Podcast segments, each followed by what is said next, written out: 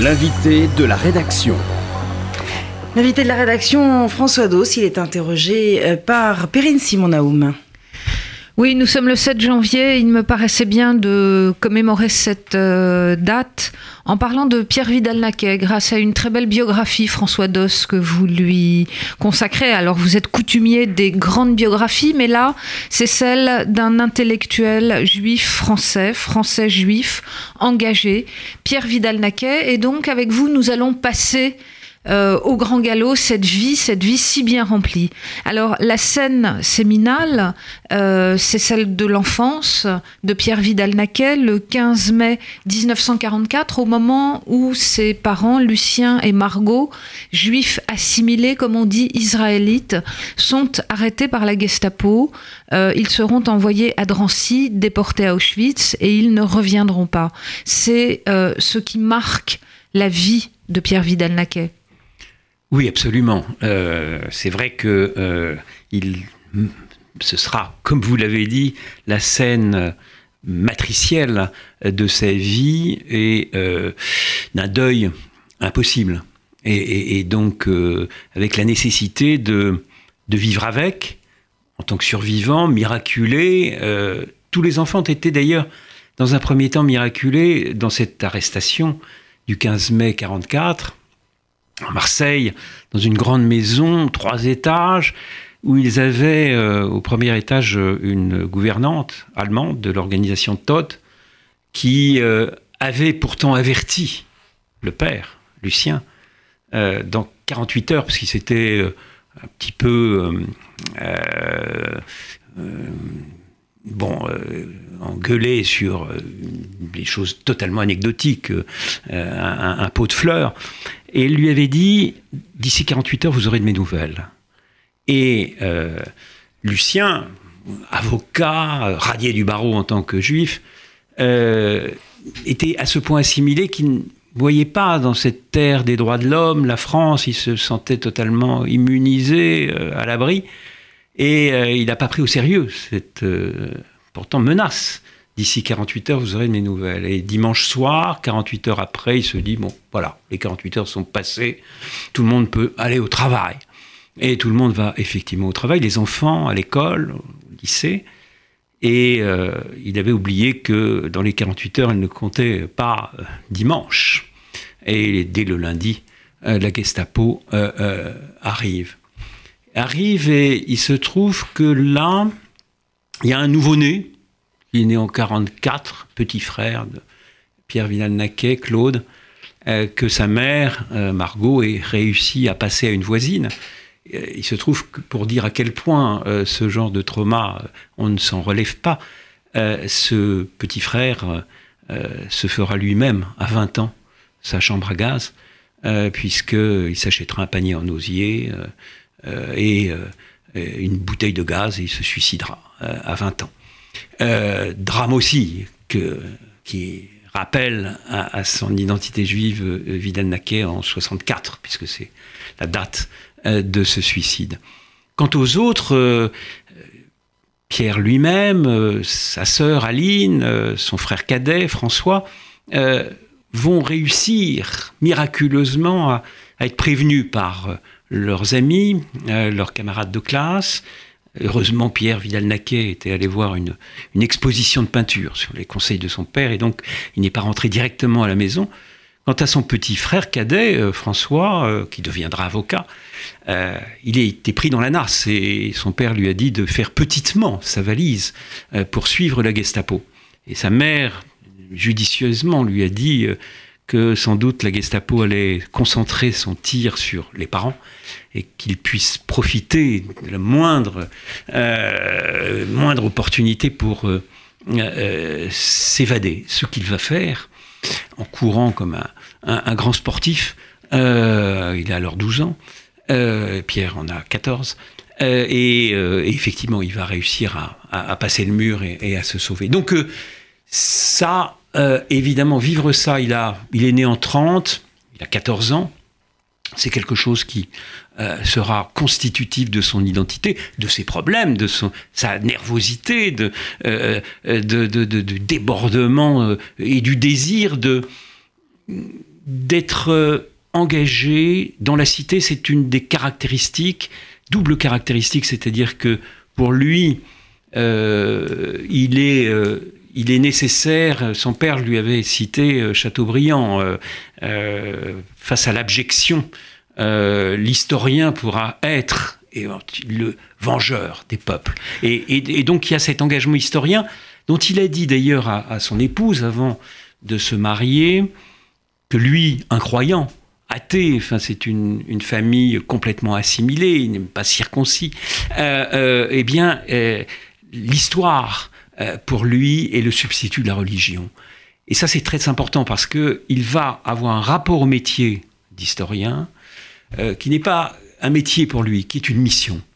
Et évidemment, euh, il le porte très très haut. Pour lui, euh, quelqu'un qui est historien est au-delà de toutes les disciplines. Alors, ça n'est pas, euh, vous l'avez dit, vers le judaïsme qu'il se tourne, mais vers la Grèce, hmm. quand il fait le choix de l'histoire.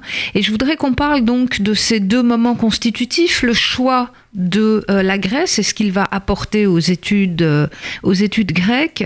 Mais euh, le premier combat qu'il rencontre, tout d'abord, celui de la guerre d'Algérie, l'engagement contre la torture et la publication en 1958 de l'affaire Audin du nom de ce mathématicien qui avait été éliminé par l'armée française, euh, ce que la France a mis très longtemps à reconnaître, puisque ça n'est que l'an dernier mhm. que le président Emmanuel Macron a rendu visite à la veuve de Maurice Audin, Josette Audin.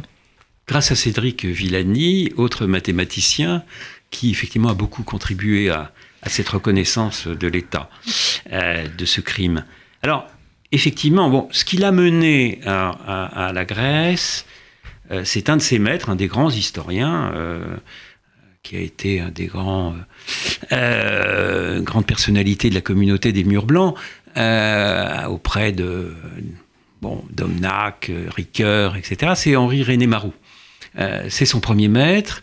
C'est avec lui qu'il va faire son premier travail de recherche, être récompensé d'un 19 ce qui est une note exceptionnelle quand on connaît Marou. Et euh, Marou, euh, grand spécialiste de Saint-Augustin, de l'Antiquité, et assez curieusement par rapport à son parcours ensuite, son, travail va être euh, sur Platon et l'histoire. Donc c'est un travail sans archives. Quand on connaît le travail de Vidal Naquet, qui est historien connu pour son érudition et son côté pointiste sur l'érudition archivistique, là, il n'a pas d'archives il travaille sur la philosophie de l'histoire hein, chez, Platon. Euh, et, ensuite, effectivement, euh, Maroul euh, lui indiquera qu'il vaut mieux travailler avec Maurice Aymar, pas Maurice Aymar, André Aymar, le père de Maurice, qui va diriger ses, travaux par la suite. son premier engagement, et vous le dites à juste titre, et sa première publication, il est connu d'ailleurs comme cela, beaucoup d'antiquisants, euh, euh, pour eux, euh, Vidal-Naquet, c'était d'abord celui qui s'était engagé sur la guerre d'Algérie et qui était connu donc comme un, historien du temps présent. Hein, et, là, c'est aussi un aspect très singulier chez lui, c'est-à-dire que non seulement il est spécialiste de la Grèce antique, et on va y revenir, mais il a renouvelé le regard sur la Grèce antique, lui et d'autres, mais euh, il est en même temps un, historien du temps présent. Euh, et il y a toujours cette... Euh, et là, il est très disciple d'Henri René Marou, parce que Marou considérait que l'histoire, c'était l'équation grand P sur petit p, c'est-à-dire que le présent était dans, intronisé, intégré dans le, dans le passé.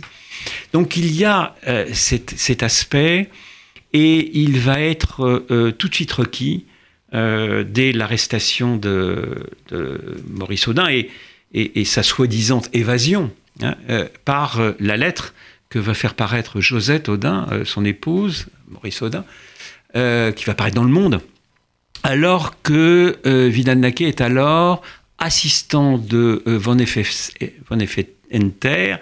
à l'université de Caen, et très jeune, donc assistant universitaire. Et euh, il y a là aussi une lettre de Jean Bruat dans, euh, dans Le Monde, historiens communistes disant que effectivement c'est scandaleux de laisser une femme comme euh, Josette Audin sans nouvelles de son mari.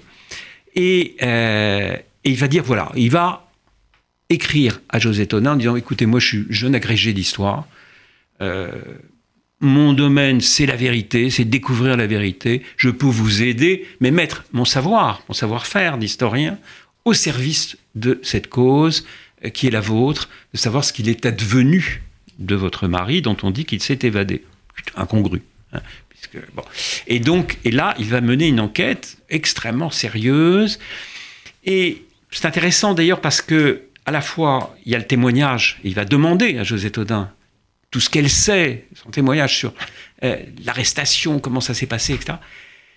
Il va se, dans le livre qu'il va faire paraître, et qui va être d'ailleurs assez fortement réécrit par Jérôme Lindon. Euh, euh, le patron des éditions de Minuit. Et, au point d'ailleurs que Naquet dira que ce livre aurait dû être signé à deux et que sais par ailleurs que quand François Gèze a voulu le republier à la découverte, il est resté euh, chez Minuit parce que c'était aussi l'œuvre de Lindon. Et dans ce livre, on a un livre très euh, histoire positive, au sens euh, qu'on appelle positiviste, euh, de la, méthode critique hein, de Langlois et Seignobos. Hein, critique interne, externe des sources, pour que la vérité apparaisse à partir de ces, ces critiques des sources que donnent les militaires.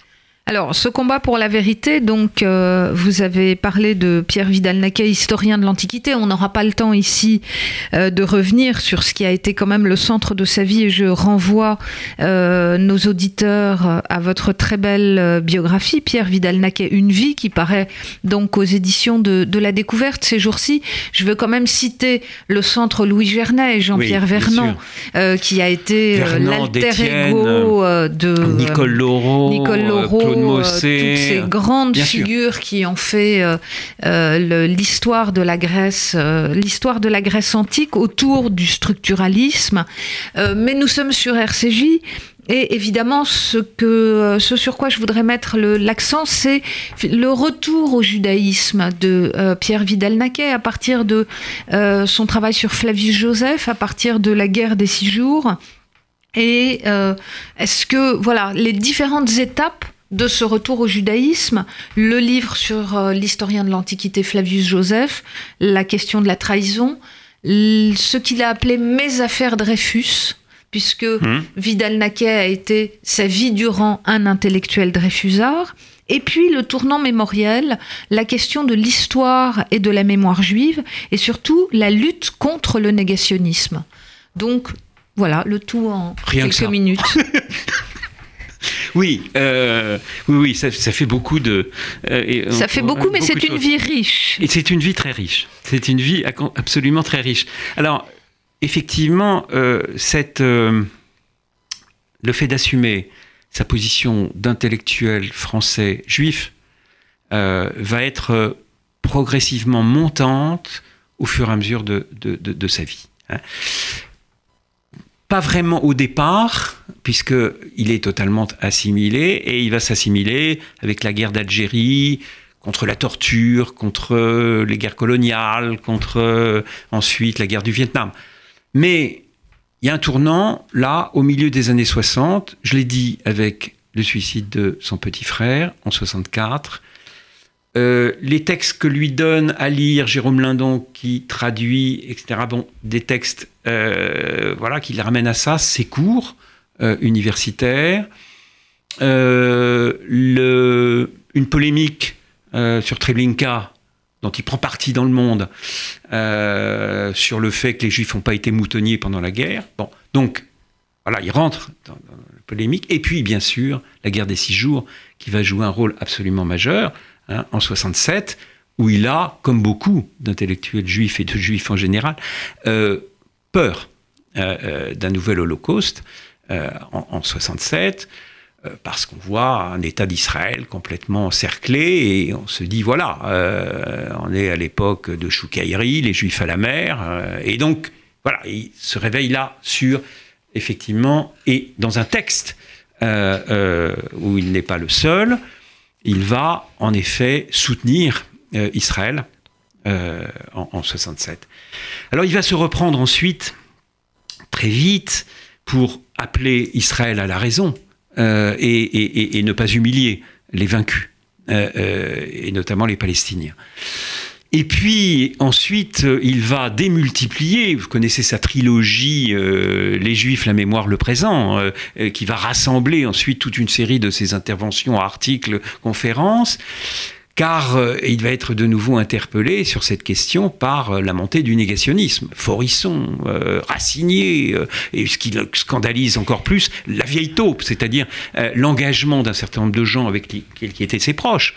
et son ouvrage, Serge Thion, son ouvrage Un Eichmann de papier, on a deux minutes pour en parler. Et, et, qui va l'amener à écrire effectivement dans la revue Esprit un mhm. de papier, et reprendre avec d'autres textes euh, sa publication euh, qui euh, s'appelle Les assassins de la mémoire. Et donc là, il est effectivement, comme l'a dit François Hartog, l'homme mémoire face à ce déni de réalité euh, qui est porté aussi politiquement par la montée de l'extrême droite, par la montée de l'antisémitisme, et, et, et, tout cela effectivement forme un tout contre lequel il va s'élever très fortement, avec une politique qui me semble très juste, c'est-à-dire que on combat ces gens-là avec les armes de l'histoire, on ne dialogue pas avec eux, donc refus du dialogue, combat radical, et leçon d'histoire, c'est-à-dire qu'il aura une position là extrêmement judicieuse et prophétique euh, sur euh, euh, son opposition, il n'est pas le seul, il y a aussi Madeleine Rébériou, aux lois mémorielles. La réponse est, critique, par exemple, par rapport à la loi Guesso, qui avait fait l'unanimité en 90. Bien, bah écoutez, euh, merci beaucoup. On l'aura compris, euh, c'était impossible évidemment de, de, résumer euh, cette vie de Pierre Vidal-Naquet en aussi peu de temps. On aurait pu y consacrer plusieurs émissions, mais je pense que grâce à vous, François Doss, ceux qui ne le connaissent pas pourront le découvrir et ceux qui l'ont connu, en tout cas, et je peux en témoigner, sont très heureux de retrouver là ce regard aigu que vous portez sur la vie d'un grand intellectuel juif, Pierre Vidal-Naquet, Une vie aux éditions de la découverte. Merci beaucoup François Doss. Merci à vous. Retrouvez l'invité de la rédaction sur radio-rcj.info.